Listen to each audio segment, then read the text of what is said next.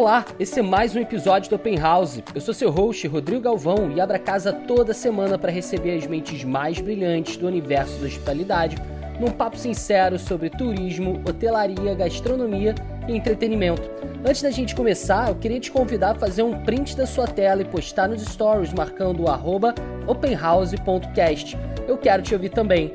Seja bem-vindo, seja bem-vinda, a casa é nossa. Open House no ar, que prazer estar recebendo essas duas pessoas aqui. Meninas, sejam muito bem-vindas ao Open House, prazer inenarrável estar com vocês aqui na nossa casa, estar recebendo vocês também estar recebendo a Associação Brasileira de Blogs de Viagem, que eu acho que é uma das associações que vão ser mais necessárias para o nosso trade aí no futuro. A gente estava até trocando uma ideia aqui em off, a gente vê que realmente nosso mercado de produção de conteúdo brasileiro talvez seja um dos maiores do mundo, um dos mais interessantes, mais criativos, mas que a gente precisa também de um norte, pelo menos um senso de comunidade. Então, super obrigado pela presença de vocês, pessoal. Prazer, Rodrigo. Muito bacana estar aqui no Open House para bater esse papo com você e com a galera que está ouvindo a gente. Meu nome é Gaia, eu sou presidente da BBV atualmente. Também sou produtora de conteúdo no Mala de Aventuras, trabalho com isso há oito anos. E eu e Manu estamos há um ano nessa empreitada aí da, da diretoria da BBV.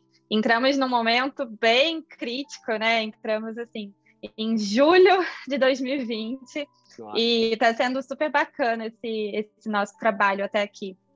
Oi, gente, bom dia, boa tarde, boa noite, dependendo da hora. É, bom, Rodrigo, muito obrigada pelo convite, super prazer estar aqui representando a BBV, falando um pouco desse trabalho que a gente está desenvolvendo. Eu também trabalho com produção de conteúdo há cinco anos, na When in Rio, que é uma plataforma de conteúdo especializada no Rio mas eu também escrevo sobre viagens para alguns veículos como redatora. Na BBV eu estou nessa parte de diretoria de treinamentos, então eu cuido tanto do treinamento é, para os associados, como agora também estou implementando um novo projeto aí de treinamentos externos para o mercado. Está sendo bastante interessante esse desafio vai ser ótimo poder falar um pouquinho mais sobre isso hoje. Nossa, eu imagino que seja realmente um desafio, porque hoje a gente tem realmente né, um mercado assim gigantesco de produção de conteúdo nos mais diferentes setores, né, cara? Marketing, finanças, gastronomia, é, psicologia, eu vejo muita gente falar sobre autoajuda. E a gente tem, evidentemente, também dentro do mercado de viagens, turismo, hospitalidade. E aí, pessoal, eu fico também imaginando o seguinte, né? Porque a gente ainda usa muito a terminologia blogueiro. E aí eu fico com uma grande curiosidade, assim, de como que a gente consegue ou o que, que a gente precisa ter para ser um blogueiro hoje em dia. Porque a maioria da galera que você vai pegar e vai ver de produtor de conteúdo, essa galera não tem um blog. Então, eles utilizam muitas vezes outros formatos, outras plataformas.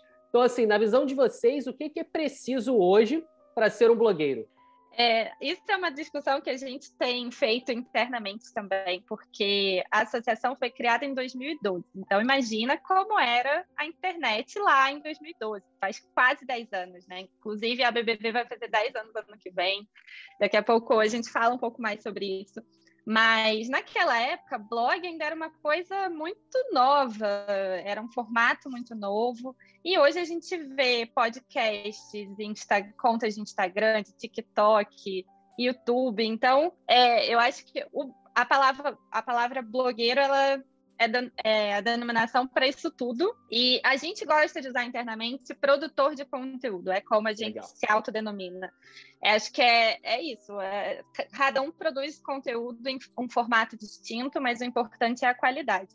Mas dentro da BBV, hoje em dia, a gente tem é, é uma associação voltada para produtores de conteúdo em formato de blog. Isso é algo que a gente está em discussão, por isso que a gente tem falado muito sobre esse assunto, para justamente pensar se está na hora de abrir para outros formatos também, para a gente Legal.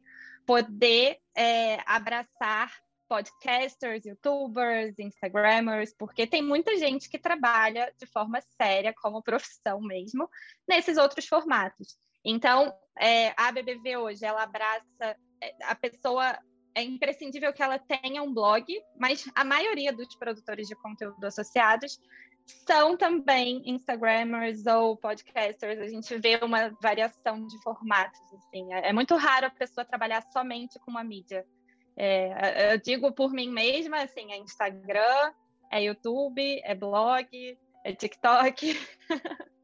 tem que estar presente, né, numa grande variedade de mídias e falar essas linguagens. Todas. A gente está caminhando para entender assim que mais importante do que o formato é o conteúdo, né? Uhum. É... Perfeito. Porém, vou fazer também um complemento, um contraponto, assim, mas porque faz sentido também a BBV ter fincado o pé nessa questão do blog. Não só lá em 2012, mas até hoje ainda tem essa predominância, né? Essa bandeira, digamos assim, em relação aos blogs por serem realmente um formato de pro mercado, né, de viagens e turismo. Quando você vai sentar para planejar uma viagem, o Instagram muitas vezes ele pode servir como uma inspiração, algumas dicas ali que vão ajudar, sim. Enfim, tem vários outros formatos que, são super úteis tanto para para quem está produzindo quanto para quem está é, planejando uma viagem, mas a gente também acredita que o blog ele é sim um canal de informação mais completo, onde você consegue aprofundar, colocar ali todos os links, é, enfim, tem muitos blogueiros da associação que tem um trabalho incrível, né? Que tem um site que é quase um acervo ali de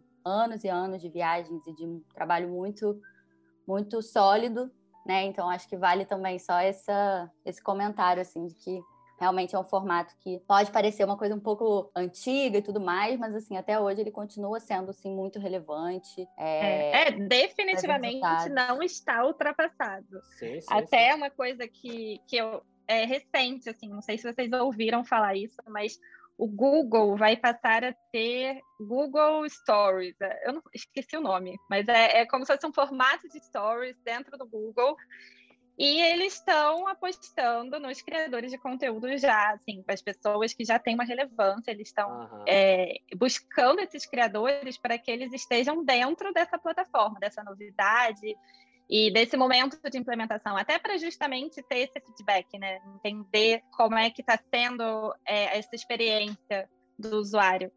E, e, aí, obviamente, eles querem ter um conteúdo de qualidade para vingar a plataforma. Eu acho que tem muito isso, né? Assim, ah, vamos, é, vamos entrar em contato com a galera que já está há mais tempo no mercado para justamente poder ter um conteúdo de qualidade e ter bastante rotatividade ali. Sim.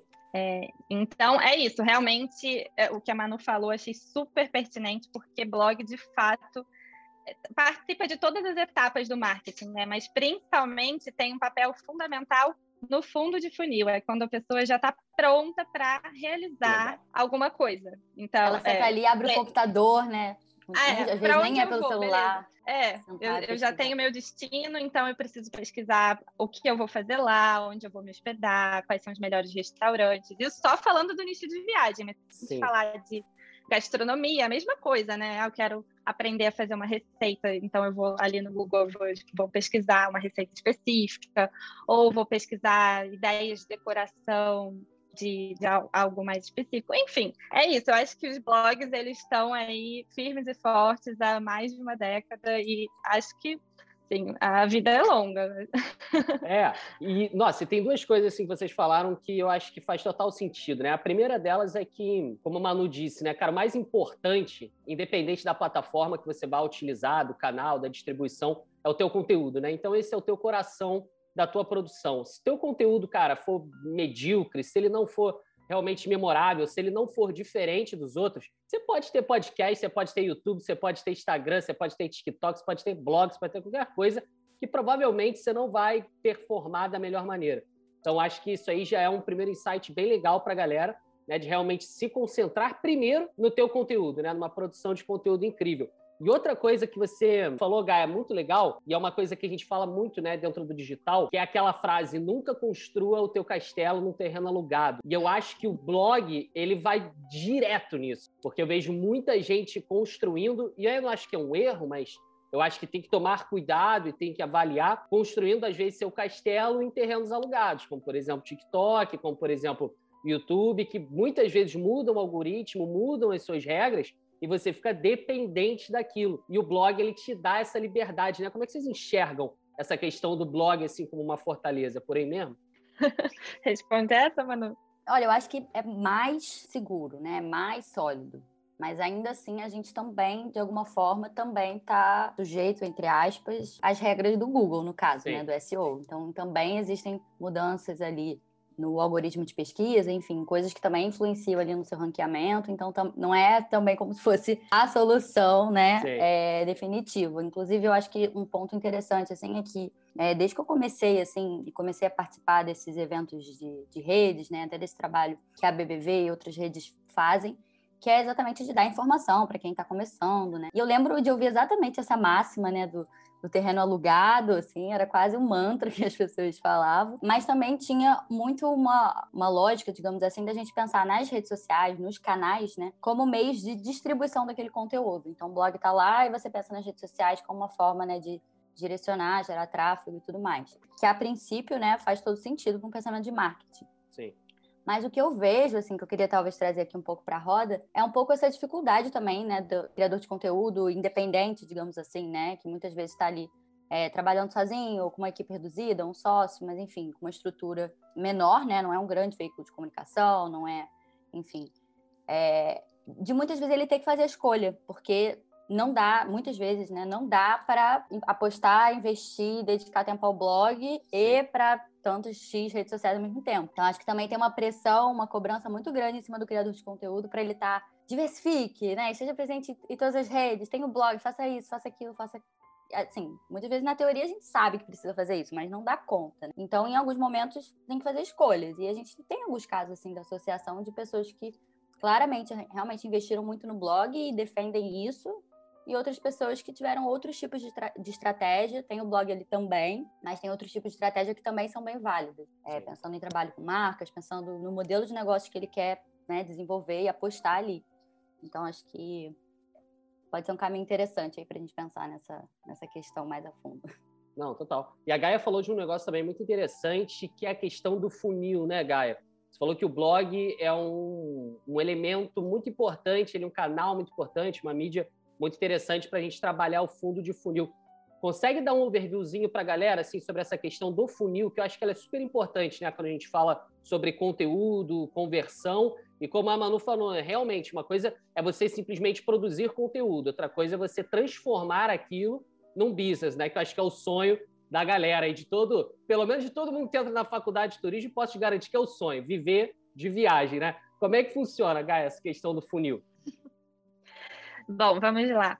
É, o funil de vendas é o que eu comentei do fundo de funil é justamente quando a pessoa já tem a pergunta e ela quer uma resposta exata. Ela, então, ela já tem a passagem aérea comprada, ela já sabe qual é o destino, quanto, quantos dias ela vai ficar no destino. Agora ela precisa saber o que ela vai fazer lá, então, os blogs vão responder essa pergunta de forma prática, eficiente e com links direcionando para é, negócios né, distintos, para restaurantes interessantes que aquele blogueiro visitou, para algum atrativo que a pessoa visitou.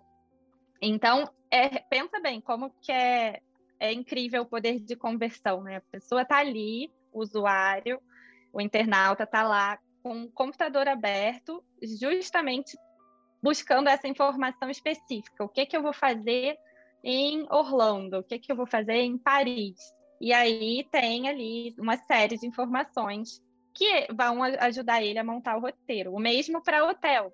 Onde que eu vou me hospedar?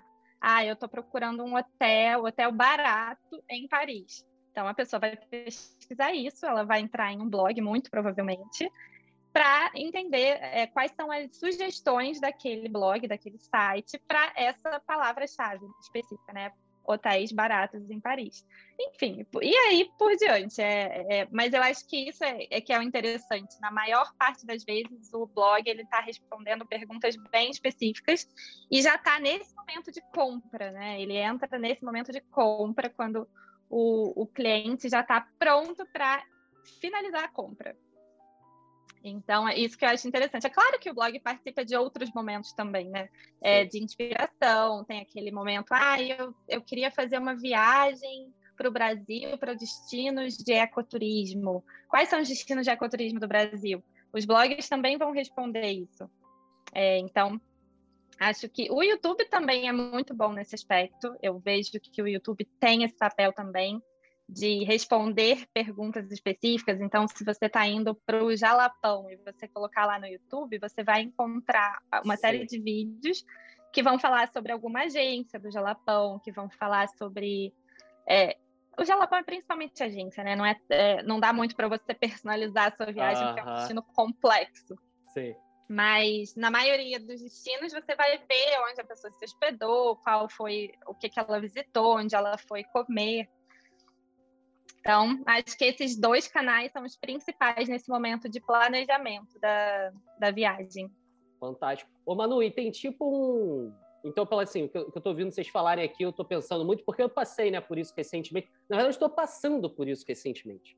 Que eu. Não sei se vocês ouviram esse episódio, mas eu fiz um episódio com o Matheus de Souza, que ele é um nômade digital super conhecido. Acho que foi um dos primeiros a trabalhar, né? Não é trabalhar com o nômade, né? Mas trabalhar de uma maneira é, focado né, em realmente ser um nômade digital e trabalhar de qualquer lugar do mundo. E aí o desgramado encasquetou isso na minha cabeça que eu fiquei, cara, preciso fazer um teste. Vou passar um mês agora em uma cidade, morando fora do Rio, como nômade, para ver como é que é a experiência. E aí, de fato, você estava falando aí sobre o funil, e eu estava me imaginando aqui fazendo essas etapas, essa jornadinha que uma pessoa tem ao fazer uma viagem.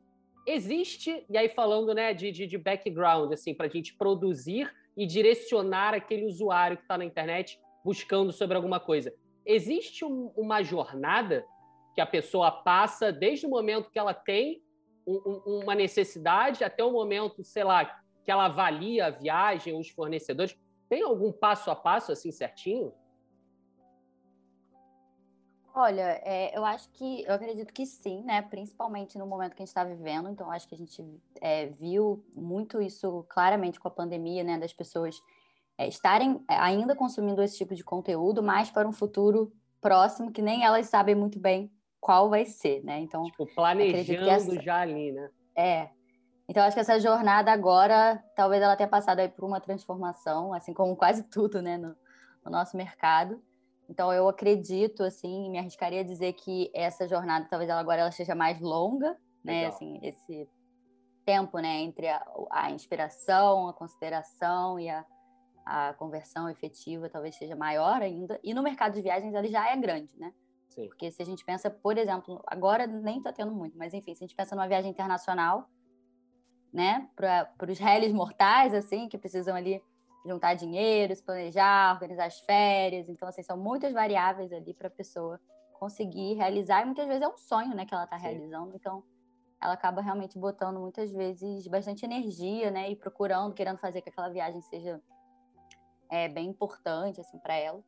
Então acho que sobre jornada é isso, assim, pensar nos pontos de contato. Então, por exemplo, como a Gaia deu o exemplo, assim, muitas vezes o Instagram ele pode servir ali no momento mais de inspiração. Só que aí a pessoa, né, conhece, sabe o seu trabalho, gosta das suas dicas, gosta uhum. da sua linguagem. É, então, quando ela realmente for fazer o planejamento maior, ela pode. Ah, muitas vezes acontece também, Gaia. Você já, provavelmente já aconteceu com você de pessoas que, que acompanham no Instagram e não sabem do blog, né? E às vezes acontece, assim, a gente também tem que reforçar, tipo, olha, tem isso aqui. Às vezes a pessoa pergunta Sim. uma coisa que você já falou, ou que tem um post certinho para ela, você fala, olha, tem um post aqui que vai responder isso, assim, aí você manda o link e tal. Então, acho que dá para pensar assim nesse ponto de ponto de contato também, né? E qual deles está mais ligado a qual momento. Pode Sim. ser um caminho. E também pode acontecer o inverso, né? Então, por exemplo, a pessoa ela entra no teu blog, então ela está ali no momento da jornada dela de planejamento, enfim, e ela entra no teu blog a partir do, do Google, então ela descobre você, tem esse primeiro contato com você, e de repente ali no blog post teu tem um vídeo do YouTube e ela vai para o teu YouTube e aí começa esse, uhum. esse multicanal, né? Eu acho que isso aí também é bem legal da galera trabalhar, né, Gaia?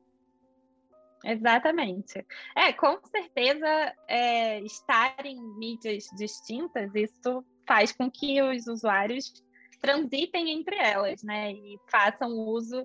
Ah, eu sigo no Instagram porque eu uso o Instagram todos os dias, mas quando eu vou planejar uma viagem, eu lembro daquele blog e vejo se tem aquele destino lá. Isso acontece muito. Sim. A gente sempre recebe perguntas das pessoas: ah, você já foi para o destino, para Cancún? sei lá, um destino que eu nunca fui, mas é isso, as pessoas associam você é uma pessoa que viaja frequente e que tem dicas boas. Então, é já que eu tô indo para Cancún, será que tem essas dicas no blog?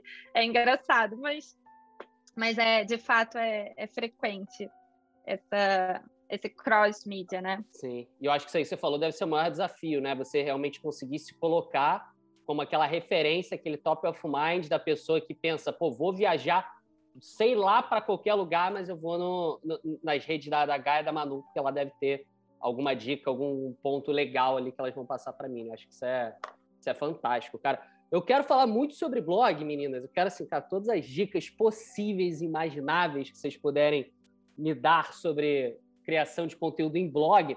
Mas antes da gente aprofundar nele, queria falar um pouquinho sobre outras mídias, assim, mais especificamente é, sobre as mídias não muito textuais, mas mais visuais. Né? Então a gente tem hoje aí, que a gente já falou aqui, o YouTube, a gente tem o Instagram, e eu vejo que a gente tem agora o TikTok como uma mídia de viagem muito forte. Eu estou vendo uma galera produzir conteúdos e muito bem produzidos lá dentro do TikTok. O que, é que vocês imaginam assim como as mídias principais para alguém que está começando hoje? Cara, quero começar como influenciador de viagem, além do blog, evidentemente. Onde que vocês atacariam prioritariamente hoje? Acho que a Manu falou isso não faz muito tempo, é escolher uma e você focar naquela uma, seja o blog, seja o Instagram, seja o TikTok ou o YouTube. Assim, não dá, é humanamente impossível dar conta de tudo. Então, acho que o principal é primeiro você se fortalecer em uma mídia e depois você ir abrindo novas, novas frentes de trabalho. Eu acho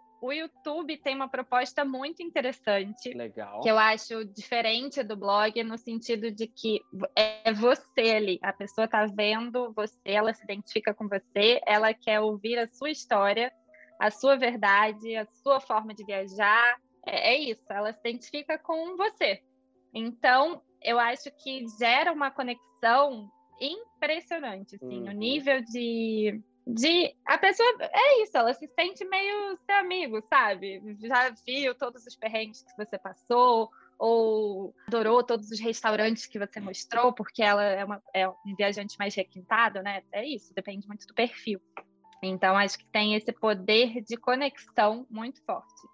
E muito mais forte do que o Instagram, porque no YouTube você entra, você vai assistir um vídeo durante 10, 15, 20 minutos, né? Então, é diferente de Instagram, dos stories, que você fica passando loucamente de um para o outro. Sim. Mas, mas o Instagram, querendo ou não, é uma mídia que as pessoas estão consumindo o tempo todo. E muita gente embarcou nessa do Rios, que estava bombando aí nesses últimos seis meses. E muita gente cresceu absurdamente no Instagram. É, ainda dá para surfar essa onda? Acredito que sim mas tem que ser muito criativo e tem que. É, é isso, é, é, é, viralizar, né? Na internet hoje em dia é tudo isso. Se você viraliza alguma coisa, pá, pronto, aí você dispara, ganha uma visibilidade incrível. Mas não é fácil. Eu acho que constância tá aí uma palavra importante em qualquer das mídias.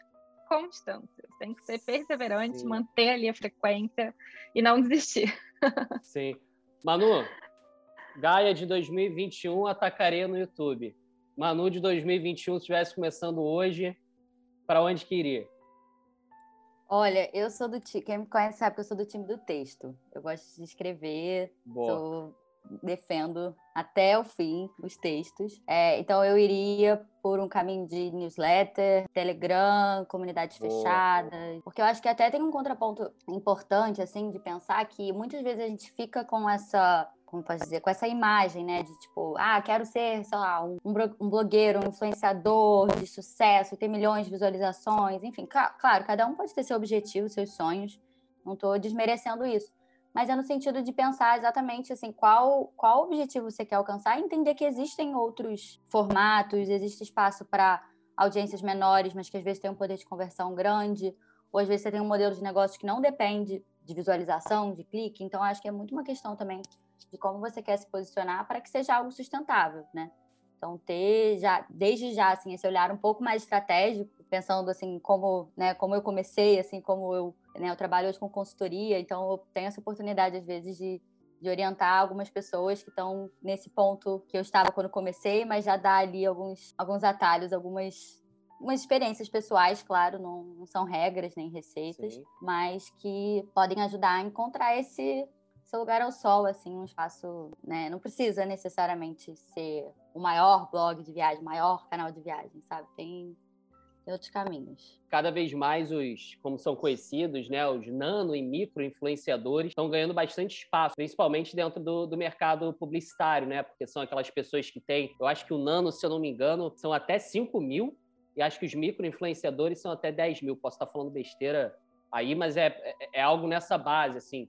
Porque, embora sejam pessoas que têm menos seguidores quantitativamente, eles conseguem uma comunicação de qualidade com esses seguidores e conseguem um poder de influência talvez não maior a nível de alcance, mas a nível de intensidade, né? Eu acho isso fantástico. E aí você falando, Manu, eu fiquei pensando aqui que você tem uma plataforma de conteúdo, né, que é o When Real. Então você fala muito sobre, evidentemente, Rio de Janeiro. Você acha que um bom caminho para quem está começando agora, né, como a Gaia falou, um pouco de saturação do mercado e tal, você acha que um bom caminho seria escolher primeiro um nicho como por exemplo o Rio de Janeiro, e aí pegar de repente um subnicho dele, tipo Rio de Janeiro econômico. Você acha que isso é um caminho legal? Com certeza, com certeza. O único alerta que eu, que eu daria assim é para você é, escolher esse nicho de uma forma estratégica, mas que também esteja realmente alinhado com a sua paixão, digamos assim, com a sua expertise, né? E não escolher Total. só porque precisa, ah, precisa de um nicho, então ah, vou falar sobre o Rio de Janeiro. Só que se você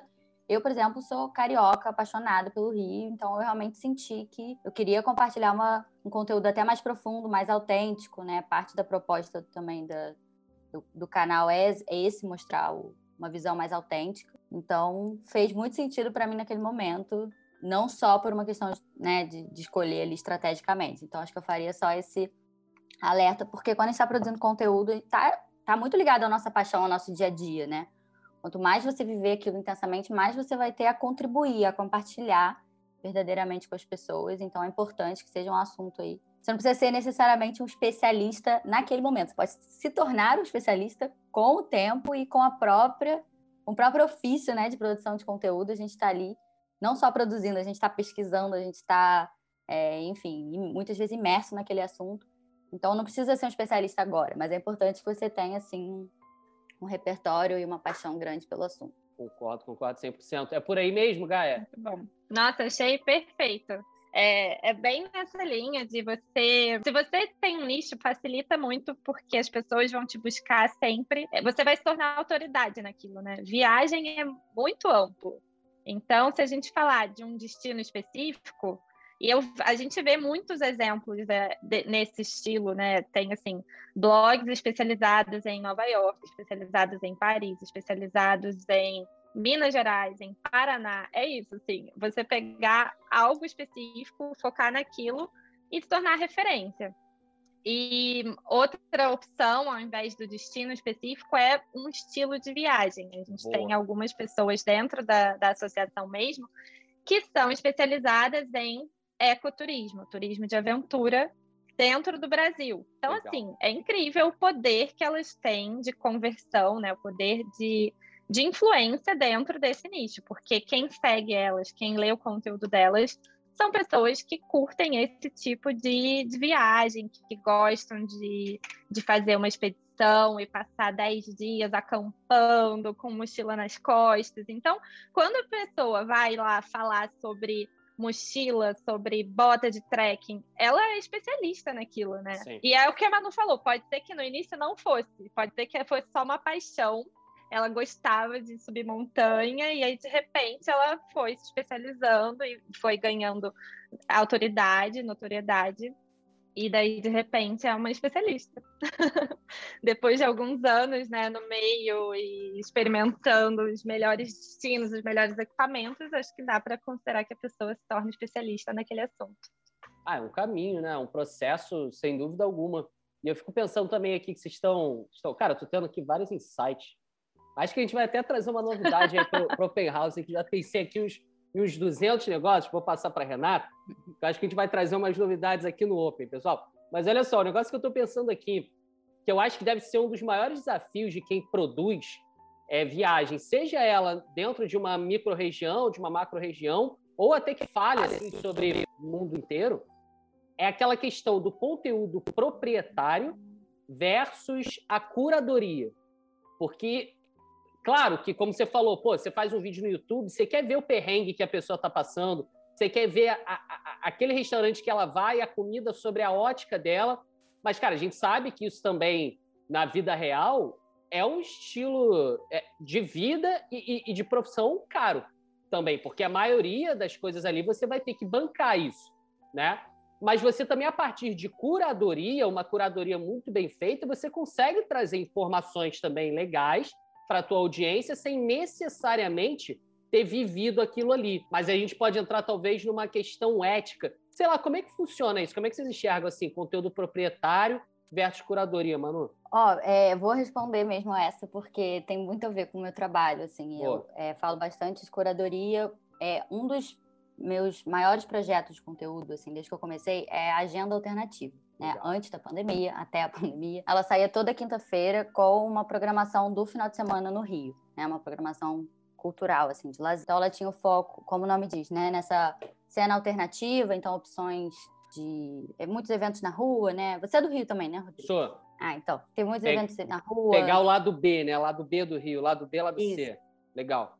A região ali do centro, é, enfim, justamente porque também eram os, os lugares que eu mesma frequentava, né? Então eu fazia essa, essa seleção de opções para o final de semana. Muitos eventos na rua, eventos também gratuitos ou né, com valor ali colaborativo. Uhum. Então, ali também não deixa de ser um nicho também, porque eu também estava estando ainda mais específica né, no Rio. Então, Sim. o Rio, uma das cidades mais conhecidas aí do, do Brasil, talvez do mundo. Então, é um desafio grande, né? Oferecer uma lente é, fresca, um olhar fresco sobre, sobre isso. E a agenda alternativa ela tinha muito esse olhar de curadoria. Então, ao invés de querer dizer tudo o que estava acontecendo no final de semana no Rio, como se fosse né, ali uma, uma lista completa, eu sempre dizia que não, minha ideia era justamente é, facilitar a vida da pessoa de ter menos opções. Então, ao invés de dar milhares ali, eu fazia uma seleção, eu tinha uma, alguns critérios assim internos, né, de no máximo 10 eventos por dia, quando era tipo sexta, sábado, domingo era menos, enfim. É, fui aprimorando também esse formato, é, já testei formatos diversos até ficar mais firme no, no formato ali de stories. Então era realmente uma lista ali. Muita gente tirava print, recebia pelo WhatsApp, recebia pelo Telegram. Então, enfim, acho que também serve de, de inspiração, né, de, de formatos. É, e nessa minha experiência com, com curadoria, o que eu vi é muito isso, assim, de como a gente está vivendo hoje, né, um, um momento de excesso de informação. Então, se algum tempo atrás era difícil ter informação sobre um determinado assunto, determinado. Hoje em dia, a gente, tirando algumas, algumas exceções, a gente bota no Google, a gente consegue encontrar praticamente tudo. Então, a gente surge meio que um, um problema diferente, né? Que é como saber se posso confiar ou não. Né? E aí eu acho que você tocou nesse ponto um pouco da ética, que eu acho que tem, tem a ver com esse pano de fundo, né? De confiança da informação e, de novo, os blogs sendo, é, sendo se posicionando, né, os blogs com um bom trabalho, um trabalho sério, sendo vistos e reconhecidos como uma fonte confiável de informação, né? É, ainda mais hoje em dia, que a gente vê aí um monte de fake news, né? Um monte de, enfim, uma crise aí de, de, de informação generalizada. Então, eu vejo muito o papel da, da curadoria muito atrelado a esse, esse, essa construção de... Eu não uso muito o termo autoridade, eu, eu, gosto de usar, assim, credibilidade, sabe?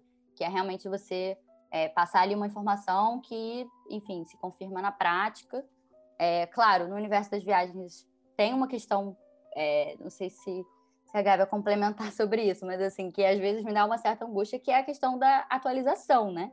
Porque você pode ter ali um conteúdo muito completo sobre um lugar em 2018, em 2019, como é que está hoje. Então tem um pouco essas questões. Existem formas de resolver isso, né? Você pode colocar ali a data e tudo mais, enfim, para né, ter esse conteúdo mais atualizado, completo possível. Mas mas sobre curadoria, assim, o que eu vejo é isso, assim. E não precisa ser, também, só para fechar assim, esse ponto, eu acho que não precisa ser um ou outro, né? A gente também, eu, por exemplo, eu tinha esse formato de agenda que era muito focado na curadoria, mas eu também compartilhava um pouco da, de experiências minhas pessoais no Rio, então... É, e também tem uma coisa, eu não, não apareço muito, não sou de botar, fazer stories, fazer fotos, sou mais do texto. Então, enfim, isso tudo para dizer que existem muitas formas de estar na internet e não é só uma. E aí, Gaia? Dá para produzir conteúdo sobre viagem sem viajar? Não, olha, essa pergunta, ó, Rodrigo, só para dizer, não foi isso que eu disse, tá? Essa pergunta é outra. Mas eu não, eu não, mas essa é outra pergunta. Para gostar. É sim. É outra pergunta. Para gostar, perfeito. É outra pergunta. Bom, acho que dá para produzir conteúdo sim, sem viajar. Foi o que muita gente fez e nós, inclusive, no Mala de Aventuras, fizemos durante o ano de 2020. É, a gente pode viajar de diversas formas. A gente pode viajar através da gastronomia, por exemplo. Foi uma coisa que a gente fez muito entre março e julho do ano passado. A gente viajou o mundo inteiro sem sair de casa através da, da gastronomia, inventando receitas, experimentando receitas distintas. Mas em relação a produzir conteúdo sem viajar, é, é totalmente possível. Também, isso me lembrou uma TikToker também, que ela faz, é, é ela bombou no passado fazendo, é, falando sobre curiosidades sobre os destinos, sobre lugares distintos. E ela é turismóloga, se eu não me engano. É, Mares pelo Mundo? Ai, não me lembro o, o arroba dela no TikTok. Mas é isso, ela bombou, tá aí com sei lá quantos milhões de seguidores no TikTok, produzindo um conteúdo baseado em curiosidades sobre os destinos. E dá, e aí em relação à curadoria, dá para fazer é, assim, uma seleção dos top destinos no Brasil para quem curte ecoturismo, para quem quer fazer uma viagem com filhos, ou para quem quer fazer uma viagem romântica. Isso tudo é conteúdo de viagem e é um conteúdo que não necessariamente depende de estar na estrada, né? Você não necessariamente precisa estar na estrada. Mas fato é, até trazendo um ponto que você mesmo falou agora há pouco, que é um. É, tem um investimento, né? Para a gente produzir conteúdo de viagem, a gente tem que, tem que estar ali viajando, tem que estar experimentando. Então, de fato, não é exatamente barato, digamos assim. Total. Na verdade, eu perguntei isso aí, mas não foi mais até porque eu tive uma ideia aqui, ouvindo vocês falarem, que, por exemplo, quando a pessoa ela vai procurar alguma coisa, aí a gente tá, volta um pouquinho para aquela questão da jornada, né? Onde ela já está um pouco mais decidida já. Então, pega o exemplo do Rio. É, e até essa questão do centro do Rio que você falou. Ela já sabe que ela vem para o Rio, então ela já está na etapa já do fundo do funil, ela já comprou, ela já tem os seus fornecedores, ela já sabe onde vai se hospedar. E aí eu estava imaginando aqui, por exemplo, que às vezes ela quer uma informação onde poderia ser, assim, melhores lugares para tirar foto no centro do Rio. Que a gente sabe hoje que muitas pessoas viajam e passa metade da viagem, ou quase a viagem inteira, procurando o melhor ângulo, a melhor foto para fazer o melhor post, né, para ganhar o, o maior like, maior alcance e tudo mais. E assim, imagina se tivesse, por exemplo, e aí na questão né, da curadoria versus conteúdo proprietário, e aí vou até deixar uma ideia aí pra galera, não sei nem se a ideia é boa, enfim, mas vou falar. Imagina se tivesse tipo um blog, não precisa ser uma plataforma, mas pode ser um blog de dos melhores spots instagramáveis do Rio. Então o cara vai lá, entra no, ali no centro do Rio, e aí tem todos os melhores, melhores fotos, melhores spots, melhores ângulos, onde ele pode tirar as fotos para a viagem dele, ele mesmo. E aí, claro, por exemplo, supondo essa ideia, você não precisa necessariamente nem ser do Rio para gerar esse conteúdo. Basta você fazer uma pesquisa intensa, uma curadoria intensa, para pegar as melhores fotos que já foram feitas em cima daquilo. Você não está passando a sua ótica. É claro que no caso da Manu, por exemplo, ela poderia passar as fotos ali que ela faz, os, spots que ela conhece mas ela está pegando diversas fotos, as melhores fotos, ou seja, ela investiu tempo, trabalho e um olhar dela para trazer essa informação. Eu acho que também isso funciona de alguma maneira, porque você está resolvendo a dor dessa pessoa, né? Sem estar tá necessariamente gerando um conteúdo proprietário, por assim dizer. É, eu acho, como eu disse, assim, eu acho que isso é válido, mas é, eu colocaria isso dentro de um, de um contexto maior, sabe? Entendi. Então, para criar um, um, projeto, um canal de conteúdo só focado nisso, eu acho que eu não recomendaria. Não quer dizer que não possa né, funcionar ou, ou, fazer sentido, mas eu não recomendaria, porque eu, eu assim, até inclusive trazendo um pouco de novo para a BBV, né? BBV tem essa visão sobre o blog como conteúdo autoral de experiências pessoais. Legal. Então, isso é um, é um critério, assim, é um, uma coisa importante porque traz, enfim, acaba trazendo sim uma, uma, uma, veracidade um pouco maior, né? Assim, existe claro, existem ótimos trabalhos de pesquisa e tudo mais, que muitas vezes eu acho que no, no meu ofício, assim, né, eu vejo muito a pesquisa como algo complementar. Então, uhum. assim, eu vivo a experiência, né, tenho, inclusive sensorial, né, de estar ali, tem coisas que Sim. realmente não tem, não tem como só imaginar, assim, você tem que viver. E aí você, eu complemento, né, os meus conteúdos, principalmente para blog, assim, com muita pesquisa né? Geralmente voltando, tem muita pesquisa para aprimorar, para melhorar, aprofundar. É, então, eu, como eu disse, assim, eu acho que tem que ser feito com um pouco de parcimônia e dentro de um contexto maior, como uma ferramenta, né? Até lembrei aqui agora que no o Instagram ele está com uma ferramenta relativamente recente, que ainda está crescendo um pouco, que é a das guias, né? Você Sim. consegue organizar o seu conteúdo ali, é, o seu próprio conteúdo, mas você também tem meio que uma ferramenta de curadoria ali, que é recomendar já posts, publicações de outros perfis e ficar ali organizadinho. Então, eu acho sim que a curadoria é um, é um, é um caminho, é um assunto, né? Que, inclusive, fico feliz de ouvir essa palavra aqui, da gente estar tá falando sobre isso, que eu acho que é, tá, tá crescendo mesmo esse movimento. Uma ferramenta complementar, né? Acho que realmente pode, pode funcionar, pode ser um caminho também. Enfim, galera, testem, testem aí. Se alguém criar alguma coisa que não seja proprietário, ou que seja com curadoria, enfim, criar alguma coisa legal, manda pra gente que a gente também vai ter o maior prazer de saber que, de repente, esse episódio inspirou aí o próximo grande blogueiro do nosso Brasil. Pessoal, para a gente partir também um pouco mais aí para a parte prática. Como que faz para criar um blog do zero, passo a passozinho rápido assim? Plataformas, ferramentas, blog post, melhor estrutura. Como é que faz para quem quer começar? Olha, é um caminho árduo. Vou te dizer que faz tanto tempo que eu criei o blog que eu não sei nem dizer assim, o passo a passo, aquele né, beabá, porque a, a gente vai, vai crescendo e vão surgindo novos problemas, vai tendo. A gente hoje em dia tem um desenvolvedor que nos auxilia com absolutamente tudo que precisar dessa parte mais técnica, porque em termos de SEO, que é, para quem não conhece, são as técnicas que a gente usa na hora de escrever o texto para que ele seja, é, para que ele esteja bem escrito, tanto para o leitor quanto para o Google, né? É importante usar algumas técnicas para que o Google entenda que esse texto é relevante. Muito importante na hora é, se você de fato quer ter um blog relevante, você tem que estar tá muito por dentro do SEO. Então, acho que essa seria a minha primeira dica. Depois disso, criar o, um blog dentro do Press. Importa muito se você tem uma página inicial interessantíssima, o mais importante é a experiência do usuário dentro da página do post, porque é a página que ele vai entrar quando ele fizer a pesquisa dele no Google. Então, essa é a página mais importante de todas. Você tentar visualizar a experiência do usuário, como que ele vai interagir com aquela página. Então, acho que isso é muito importante.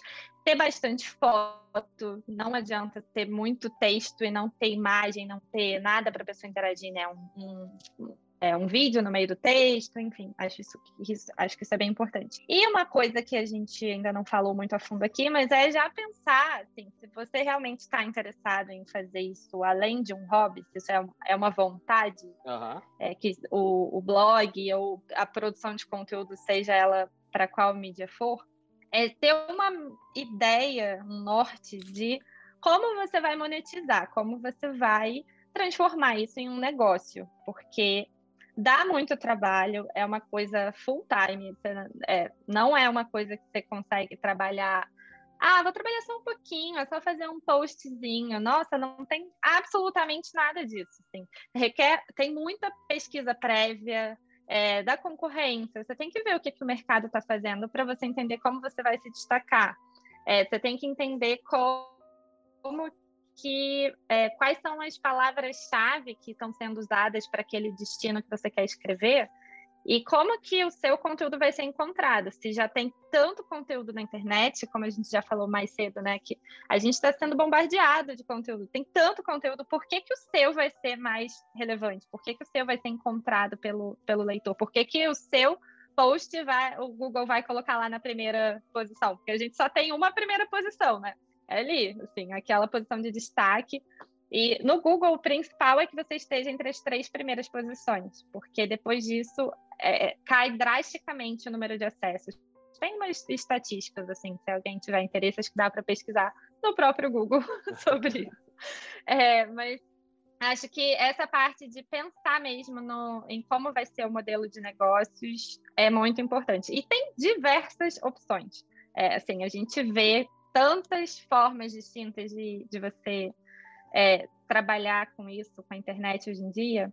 E falando somente do segmento de turismo, né? A gente vê trabalho com afiliados dentro do blog, então tem muita gente que trabalha com é, reserva de hotel, reserva de carro, seguro viagem, chip para chip internacional, né, de celular. É, tem também, você pode promover experiências, então eu vejo muita gente fazendo é, expedições. Ah, eu vou levar um grupo de pessoas para fazer a travessia do Monte Roraima ou para ir para o Atacama fazer fotos noturnas. É, é isso, é, é, você entender qual é a tua vibe, se você é da, da fotografia, dá para fazer essas expedições, se você é da, da viagem para a natureza, vai lá levar o pessoal para Monte Roraima, ou só ah, é, muita gente, muitas mulheres solteiras me seguem, vou fazer um grupo de mulheres é, que não tem companhia para viajar, vamos Legal. juntar todo mundo e vamos fazer uma experiência, né, de viagem como entre amigas, assim. É, enfim, citando só alguns exemplos, acho que a Manu pode comp compartilhar alguns outros, com certeza. Manda aí, Manu. Não, assim, o que me veio aqui é de lembrar, né, que a BBV ela tem um, um até na parte de treinamentos passados, assim, a gente tem meio que um índice de muito conteúdo, então a gente também tem esse trabalho de curadoria interna, né? Uhum. De selecionar essas fontes, assim, muito para quem está, assim, então a gente tem alguns critérios, né, para entrar é, mas a gente também acolhe, uh, aliás, principalmente eu acho que acolhe é, os blogs que estão nessa jornada de profissionalização, de monetização.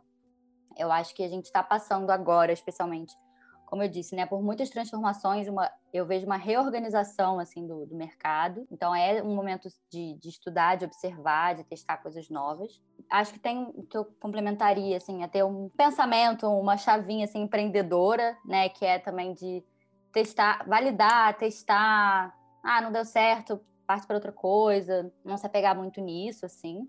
Não significa sair tirando para todos os lados, né? Mas assim, ah. realmente testar um projeto, como a Gaia falou, assim, você pode precisa, ah, vou fazer uma vou fazer um teste aqui, sabe? Vou fazer uma chamada para uma expedição, para um grupo, vamos ver se vai ter demanda. Claro que isso depende de quanto você vai colocar de investimento para isso acontecer, mas às vezes você consegue fazer.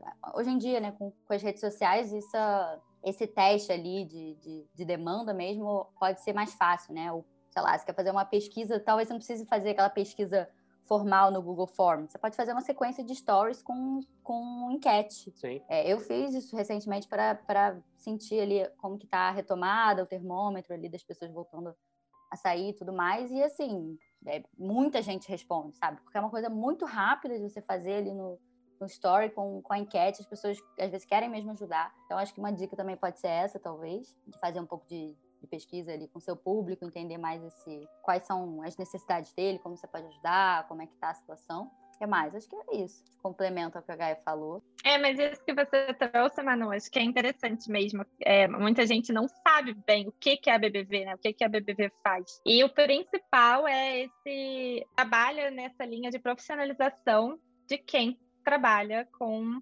é, com produção de conteúdo. E aí tem uma série de treinamentos, a gente está sempre buscando trazer novos palestrantes, novas pessoas interessantes né, para o mercado para conversar com os associados e sobre assuntos pertinentes. A gente, inclusive, fez, é, teve agora no primeiro semestre uma, uma palestra com a Luísa da Contente e foi interessantíssimo. Foi sobre saúde mental e produção de conteúdo, como Legal. fazer isso de forma sustentável. Super é, é uma coisa que está muito em alta e muito importante, especialmente nesse momento, né, nessa é, esse, o ano de 2020 foi muito complicado, assim, é, é isso. Muita gente não, é, não, não podia viajar, e aí como é que você produz conteúdo sem poder viajar? Então deu, deu um tilt assim na cabeça da galera. E, e foi uma demanda dos próprios associados mesmo, foi realmente bem interessante. Um outro treinamento que bem legal, que vai rolar agora em breve, com o Guilherme, o perfil dele é o Guia Negro, e a gente vai legal. falar sobre essa questão. Como é que eu falo, Manu? Diversidade. Vai fazer um treinamento. Da diversidade. diversidade. E como implementar isso dentro do conteúdo, porque é importante a gente estar tá atualizado, né? Então, é, esse acho que é o trabalho principal da BBV, junto com essa é, com essa ponte entre os produtores de conteúdo e o mercado. Então, tem também os treinamentos é, que, que são ministrados pela BBV para o mercado para que eles entendam melhores práticas, assim, como como lidar né, com, com criadores de conteúdo, como utilizar o trabalho dos criadores de conteúdo dentro do mix de marketing, quais são as mil possibilidades que, que existem, que não é, é isso, assim, são são infinitas possibilidades, mas muitas vezes as pessoas não sabem bem, tá? Eu, é legal, realmente, Instagram tá em alta, blog tá em alta, mas o que, que eu vou fazer, né? É, e aí a gente está aí também para fazer essa, essa ponte com o mercado, com a Anu sendo nossa diretora de treinamentos e fazendo um trabalho excepcional nesses últimos, nesse último ano. É, eu acho que é muito isso, menina, que vocês falaram, assim, porque realmente deve ser a maior dificuldade, né? Eu tenho alguns amigos que são produtores de conteúdo e, cara, eu vejo, assim, muitas vezes eles fazendo stories, fazendo é, publi, indo em lugares, marcando empresas, marcando lugares, marcando restaurantes e tal. E aí, pô, falo, pô, o cara deve estar tá ganhando dinheiro a rodo, né? E aí eu vou trocar uma ideia. E aí falo, pô, cara, legal, assim, como é que você tá? É uma empresa já? Como é que tá o faturamento e tal? Aí fala, não, cara, não tô ganhando dinheiro, não. É mais na parceria e tal. Pô, vem aqui, divulgo, e aí, pô, como aqui, posso trazer uma galera, ganho os vouchers e tal. Mas, pô, você não tá ganhando nada, nadinha, assim, nada, dinheiro mesmo. Aí, não, não, não, é mais na parceria. E aí eu fico imaginando, cara, como meninas que ganha dinheiro de fato hoje com blog. A gente falou, tudo bem, da parte da expedição, que super faz sentido, as viagens, né? Lembrando também, galera, que é sempre importante tomar também um pouco cuidado com isso aí, porque você pode saber muito sobre o destino como influenciador, pode ter vivenciado aquilo lá, mas tomar cuidado às vezes para não fazer uma operacionalização de guia, sem ser guia de viagem, né? Tomar um pouco de cuidado com isso aí talvez ter uma empresa por trás, né? Uma, aí sim, uma parceria, mas onde você esteja sendo remunerado pelas vendas do pacote que você leva, e aí você está ali dentro do grupo também, interagindo com aquela galera, mas evidentemente tem um guia por trás, né? Um pouco importante da gente falar isso. Mas assim, galera, como é que funciona essa coisa da parceria, que às vezes me dá um certo arrepio, essa palavra. Como é que é isso? As empresas elas chegam para o influenciador, tem um, modus operandi? Como é que vocês recomendam isso aí? Quer começar, Gael? É. Essa é boa, essa, é, essa é polêmica. É, é, é vamos... É, bom, parceria é o que mais rola nessa internet hoje em dia, né? O formato permuta. É, eu acho que é a palavra ideal para falar sobre parcerias não remuneradas, que é quando o restaurante, ou o hotel, ou a agência de viagem, enfim, ou alguma empresa quer, é, quer que o influenciador teste o seu produto ou seu serviço e faça divulgação. Então, seria uma permuta entre produto e serviço versus divulgação.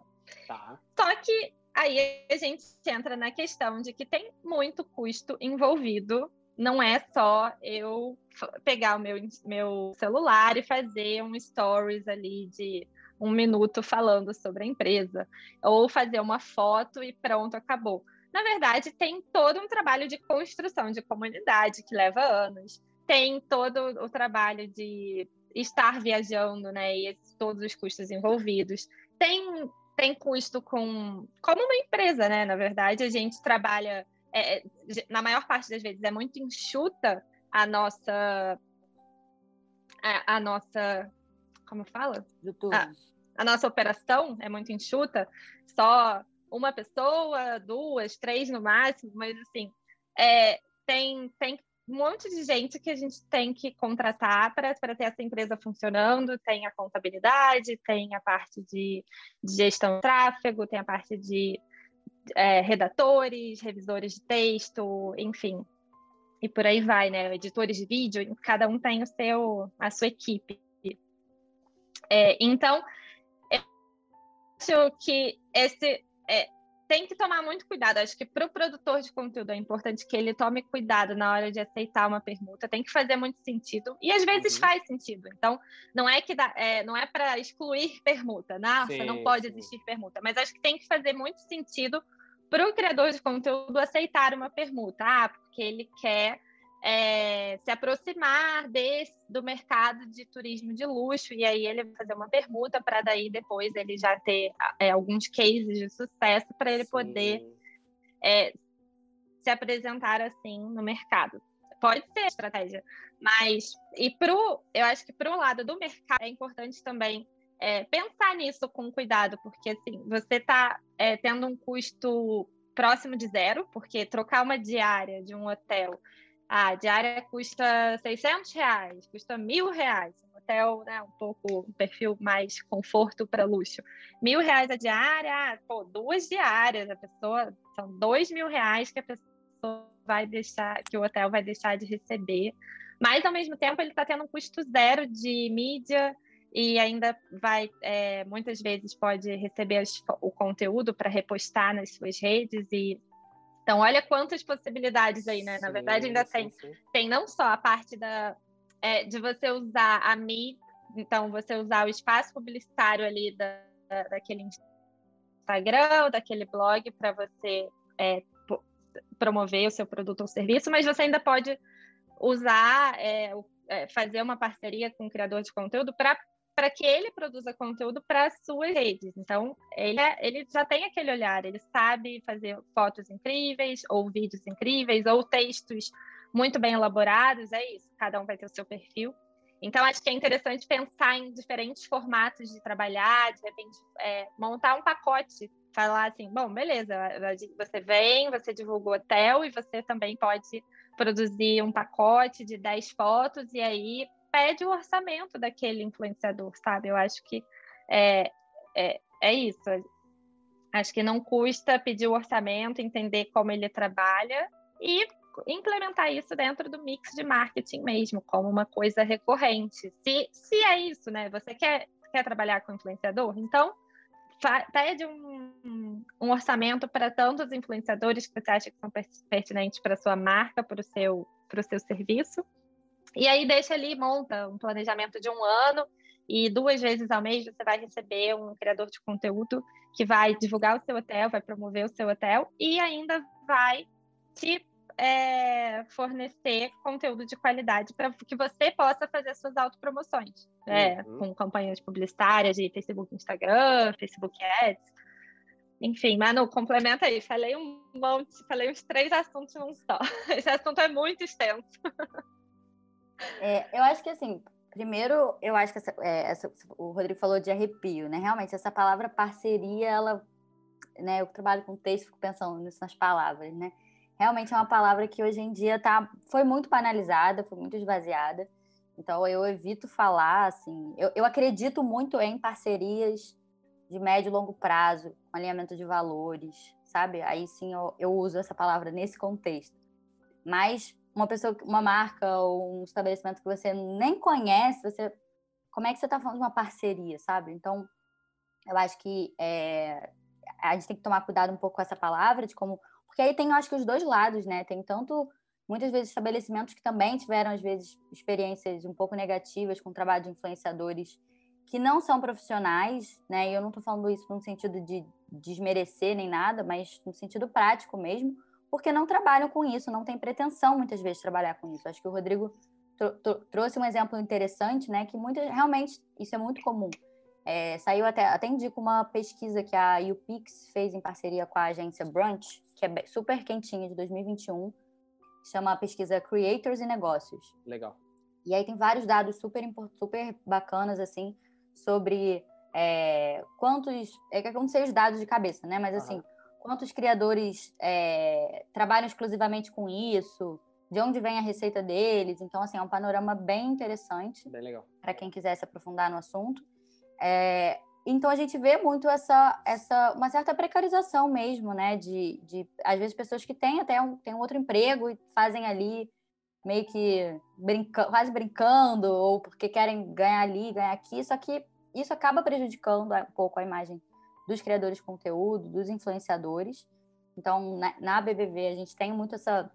Né, há 10 anos, a gente tem essa, essa bandeira, digamos assim, né, de lutar por esse mercado de conteúdo digital mais justo, mais ético, né? Então, isso passa pela, pela questão da remuneração. Não é o único ponto, mas é sim um ponto principal, porque tem a ver com a gente ser, é, enfim, ter condições de trabalho, né? É, bacanas, até para a gente poder entregar também um trabalho interessante. Então, o que, a minha visão, assim, sobre, sobre permuta é que tem até uma, uma não sei se a Gaia concorda, assim, mas acho que tem até uma diferença entre uma permuta mesmo, assim, e o mimo, né? Porque muitas vezes a empresa, o estabelecimento trata como permuta o que para muitos, muitas vezes é quase um mimo, é uma gentileza, é um convite ali, né? Então, assim, é, eu acho que é muito diferente de você, por exemplo, sei lá, fazer um, um, uma negociação, fazer até um contrato que prevê uma parte, por exemplo, do pagamento em, em produtos e serviços,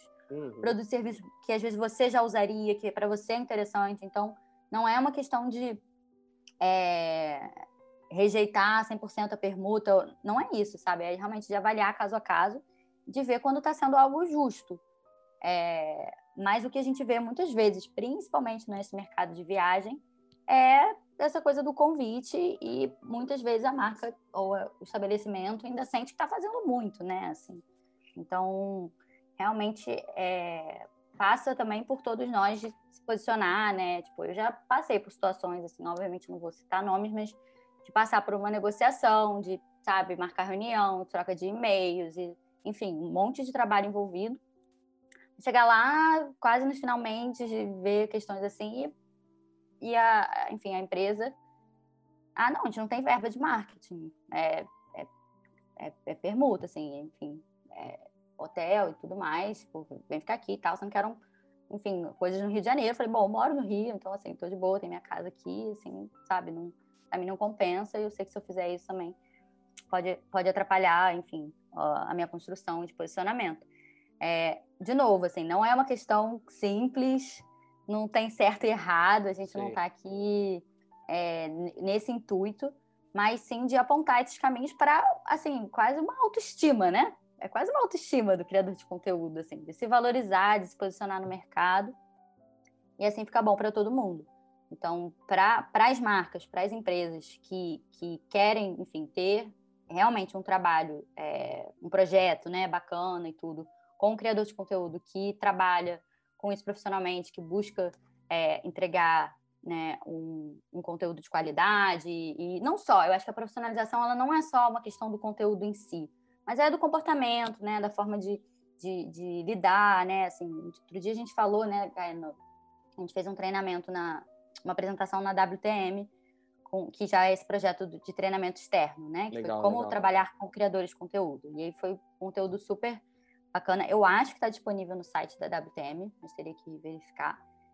Mas eu e a Gai, a gente apresentou, assim, esse panorama como se fosse um antes, durante e depois, assim, né? Tipo, melhores práticas em todas essas etapas.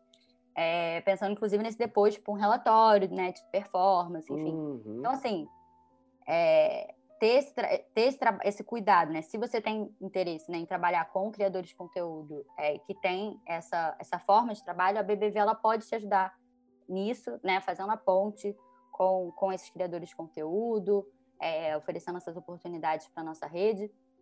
É, e também a gente tem o selo né, de blog associado. Então, quando o blog é aprovado, faz parte da rede, ele ganha esse direito de usar o selo no seu site, onde ele quiser, assim, que é uma forma de identificação, né? Sim. Então, como a BBV tem esse trabalho, tem essa prerrogativa, a gente também dá essa dica, assim, para as marcas que o selo da BBV é um diferencial, é um caminho interessante. Cara, fantástico, fantástico a visão. Realmente, é, eu acho que essa é uma das coisas que mais pega, assim, é porque parte também de um processo educacional do mercado. As empresas também entenderem o que é o influenciador, qual é o papel dele. Elas também entenderem, você falou a questão do relatório, eu vejo que muitas empresas, elas às vezes querem fazer ação com o influenciador porque está meio que na moda, eles acham que aquilo é legal, mas às vezes nem sabe brifar, não sabe exatamente o que espera. Às vezes a empresa ela quer coordenar o que, como, onde o influenciador tem que falar. E é claro que o influenciador é o cara que sabe falar com a tua com a audiência dele da melhor maneira, independente se é YouTube, se é, se é Instagram, se é no blog, ele que sabe qual é a melhor maneira de se comunicar. E aí, realmente, passar por esse processo da cobrança, eu acho que é um dos maiores desafios. E agora, assim, eu também fico pensando, porque eu acho que um modelo interessante, eu vejo que alguns influenciadores fazem isso bastante, que é aquela questão do cupom. Então, por exemplo, eu acho que a empresa remunerar, ó, cara, vamos lá, custo mais um X por essa ação e de repente jogar, não dividir um risco ali, de repente trabalhar num variável. Então, sei lá, se você pegar um hotel, você paga o X estabelecido com o influenciador e aí você trabalha com variável também. Olha só, quantos você converter em cima desse cupom, você ganha um percentual da, da reserva. Funciona esse esquema assim também, esse negócio de cupom? Como é que funciona esse, essa ideia? Marketing de afiliado também tem muito isso dentro de blog, né?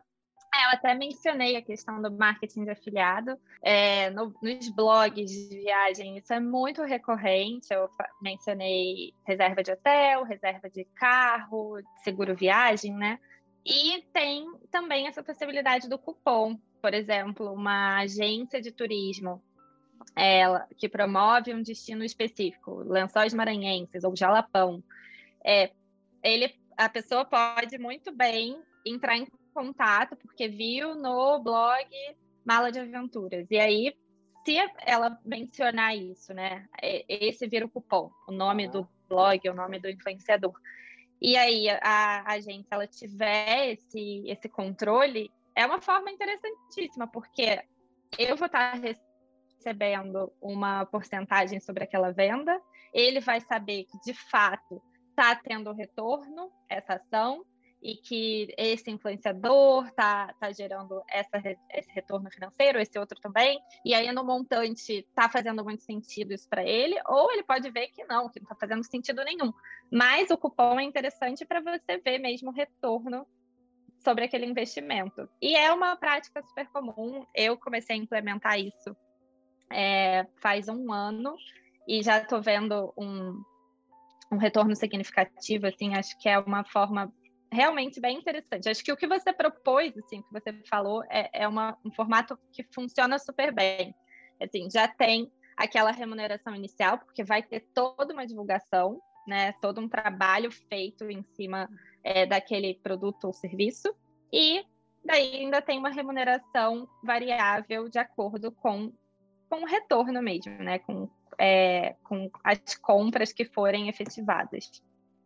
Acho que é um modelo que funciona super bem e que poucas pessoas usam, sinceramente. Eu estou nesse mercado há bastante tempo e vejo pouquíssimo esse formato sendo utilizado. É, acho que o fixo mais variável ele acaba sendo é, bem justo, né, para não cair também só nessa lógica da venda, né, da conversão. E como a gente até falou aqui, né, de funil, então, muitas vezes a gente pode, enfim, promover algum tipo de resultado na influência, enfim, mas em outras etapas desse funil, que não vai ser uma conversão imediata, até como a gente falou aqui, desse alargamento, né, da, dessa jornada, que às vezes vai levar um tempo. Então, eu acredito realmente que esse formato do fixo mais variável seja um, um caminho é, mais justo, né, para equilibrar. Até uma coisa que me, me ocorreu aqui agora também, que eu acho importante, é, da gente reforçar essa diferença entre a criação e a distribuição, né? Então, quando a gente trabalha com, com, conteúdo, Legal. a gente tem o, o, custo e tem, enfim, todo o trabalho criativo, as horas, né? O nosso tempo. Sempre bom dizer, gente, tempo é o nosso é um recurso muito valioso. é, é o mais valioso, né? É o mais que tem, porque não tem como né, é, voltar, não tem como ter mais. Então, assim, nosso tempo vale muito. É, então, tem esse trabalho de criação e tem Opa. E tem esse trabalho de distribuição, que é quando realmente a gente tem ali uma, uma audiência, então o influenciador está atuando como uma, como uma mídia, né? É, mas tem, como a Gaia falou também, muitas vezes num, num, projeto, aquele conteúdo gerado ele também pode ser usado nas redes sociais da marca, no site da marca. Então ali eu vejo assim um trabalho mais de criação e tem um, tra um trabalho de distribuição. Então é importante que o influenciador tenha isso em mente até na hora de precificar, até na hora de né, apresentar ali seu trabalho para diferenciar essas duas coisas, entender que, por exemplo, em, algum, em alguns, até isso é interessante, né, Gaia, porque existe essa essa questão assim, né, de ah, é criador de conteúdo, é influenciador. Então Então, assim, pode ser que, por exemplo, se você trabalha numa agência, você pode trabalhar com criação de conteúdo, mas você não tem sua própria audiência. Então, Sim. tese, né, você não... mas você trabalha com criação de conteúdo. Então, tem essa diferenciação que pode ser é, interessante, até como dica aí para quem está querendo começar na área, né? Enquanto você não tem ainda essa audiência própria, você pode trabalhar com criação de conteúdo dentro, enfim, uma agência ou como, como freelancer, enfim. Mas você pode ir construindo seu portfólio dessa forma e ir construindo sua audiência aos poucos, até ter essa outra parte que aí sim você pode, de alguma forma, oferecer dentro de um projeto como, é, enfim, como um complemento, como uma parte, né? Então, eu, particularmente, tenho, já trabalhei com clientes que eu trabalhei só com a criação. Eu nem não fiz divulgação daquilo, foi um trabalho de criação de conteúdo. Então, acho que é um caminho também. É, é legal você ter diversos formatos de cobrança, porque também cada formato ele pode se adaptar a cada tipo de cliente, né? Às vezes você pode ter um tipo de cliente que talvez um formato de cobrança funcione melhor para ele, para você mesmo, de uma forma, e pode ser que para outro de outra maneira seja mais interessante. Então, acho que esse é bem o caminho mesmo, meninas. Para a gente fechar, última curiosidade aqui sobre blogs. Google AdSense ainda funciona? Ou seja, anúncios do Google, espaços publicitários, ali onde aparecem propagandas dentro de blog. Dá para ganhar dinheiro com isso ainda hoje dentro de blog? Se dá para ganhar, quanto dá para ganhar? Porque a gente vê que esse é um dos recursos e fontes de faturamento principal da galera do YouTube. E dentro do blog, ainda dá para ganhar dinheiro com isso? Vale a pena? Fica poluído? Como é que funciona? Acho que independente de ser YouTube ou blog, o AdSense é um complemento. Os YouTubers, mesmo que eles nossa, tenham tipo milhões de visualizações, que não é o caso do segmento de viagem. A gente não tem nenhum youtuber de viagem com milhões de seguidores. É, quem é o maior? Não, quem é o maior? Não hoje? aqui no Brasil. Qual é o maior blog hoje? Tem ideia? O maior? Não, tipo, não pelo menos tem. vai. É, maior também é difícil, mas qual, qual seria a referência, assim? Três referências, vai, tirando de vocês, o Mala de Viagem, When in Rio, esses aí são ao concurso. Quais seriam os outros três, assim, que vocês recomendariam pra galera? Dar uma inspirada? É, de YouTube, eu tenho visto uma tendência que é, é, viagem de motorhome. É uma coisa que, que eu acho que é interessante, é que a pessoa ela segue a aventura. Ela não está seguindo uma viagem, né, uma, uma coisa específica. Ela Sim. quer seguir como uma novela. Ela quer saber um entretenimento, tudo né? que está rolando e acompanha mesmo. Então, tenho por aí de Kombi. Então, a gente tem o por aí por aí de Kombi. Tem o Travel and Share. Acho que eles continuam. Tem um tempo que eu não assisto, mas provavelmente eles ainda estão aí. Brasileiro? E tem o. É, brasileiros. Legal. E tem o Get Outside, que também é um casal brasileiro. E o Traveleiros também, que estão bombando aí. É um casal mais jovem. Então, esses acho que estão nessa linha de. de é, o que importa é a jornada. Uh -huh. Então é, por aí de Kombi é cheio do, dos perrengues, é, é, engraçadíssimo. E em termos de, de conteúdo informativo de viagem, acho que tem o Carioca no Mundo, que é, é referência, assim, ele é muito bom em é, conteúdo de mais luxo, assim, então Legal. então uma viagem um pouco eu, eu mais conforto para luxo. Uhum. Tem o Vais Aonde, que aí já é uma viagem um pouco mais low cost para econômica. Acho que ele estaria numa, viagem econômica. É, então, acho que seriam esses dois, assim, os principais. Bom, são as minhas referências. Eu não sei se Manu tem youtubers. Olha, eu confesso que eu não, não consumo muito vídeo, assim, YouTube não tanto, pelo menos. Mas, assim, como referência, eu acho que vale citar, até como a gente está falando aqui da BBV, né? Tem os blogs fundadores da BBV e um deles é o Viagem na Viagem, que... Do enfim, Ricardo Freire. Ricardo Freire, que, assim, é, acho que é uma referência para muita gente, né? Mas, assim, Sim. realmente ele tem uma, uma profundidade, né, de informação, quase uma enciclopédia, assim, é. site. Eu acho muito interessante também a forma do, é, de como eles usam ali um pouco dos comentários, então tem muita informação complementar, digamos assim, né? Sim. né? Uma coisa meio colaborativa de alguma forma. Então tem muitos comentários, até ajuda naquela questão da atualização, né? Às vezes algum leitor vai por lá e deu uma atualização ali para ele. Então eu acho que, enfim, tem, tem que citar mesmo. É, tem o 360 Meridianos, que eu Esse é muito legal. E o blog muito deles é bom. é muito legal. O blog é, muito, é também é um, um, outro exemplo, né, de, de foco no blog mesmo. É, eles também têm essa, essa linha de falam, fazem crônicas, fazem é, alguns formatos um pouco diferentes, assim.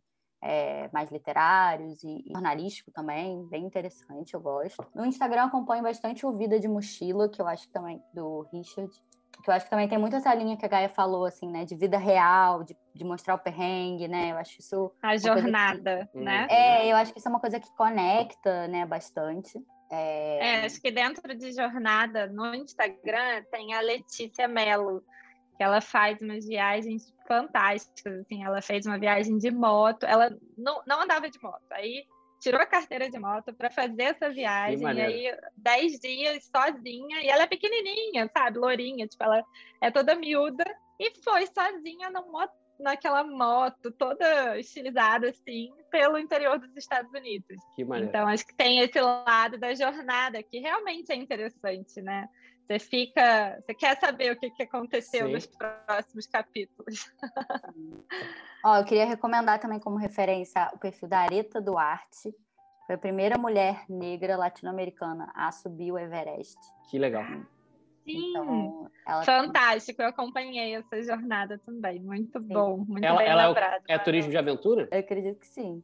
Mas é, é, na verdade, assim, ela mostra bastante. É, ela é, é, do tipo que sobe montanha. Eu acho que era tipo um objetivo. Isso. Assim. Ah, legal, legal, legal. Tem um cara ah, que eu gosto. Eu sou muito fã, eu sou muito fã do Anthony Bourdain, que, enfim, infelizmente faleceu, mas ele tinha programas de viagem, gastronomia. E eu gosto muito que ele tem uma visão, assim, como eu posso dizer, de experiências uh, diferentes, inusitadas, uhum. autênticas, e tinha uma linguagem é, mais essa linha da escrita, né? Que é a minha praia, assim. Então, recomendo também conhecer um pouco, procurar aí Anthony Bourdain. Legal. Cara, eu vou, vou deixar as minhas recomendações de não especialista, mas apenas consumidor.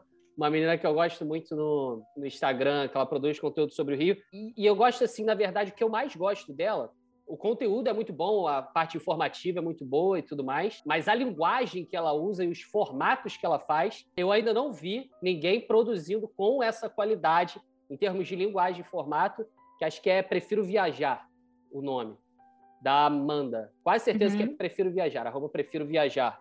A linguagem que ela usa, a forma como ela se comunica, eu acho fantástico. E o casal do We Love também, Matheus e a Manu, Acho que o We Love também consegue usar uma linguagem muito legal, e aí eles são um pouco mais cinematográficos e tudo mais, mas eles são um bom exemplo de como gerar business, principalmente com em publics com marcas, né? E agora eles também pegaram uma casa, acho que lá em Itacaré, não sei, algum lugar desse assim, no Nordeste, e fizeram o I Love Beach House, né? Então já estão entrando no mercado de hospedagem, saindo um pouco do, do digital, entrando no mercado real, né? Que também é legal e você agrega todos esses serviços juntos.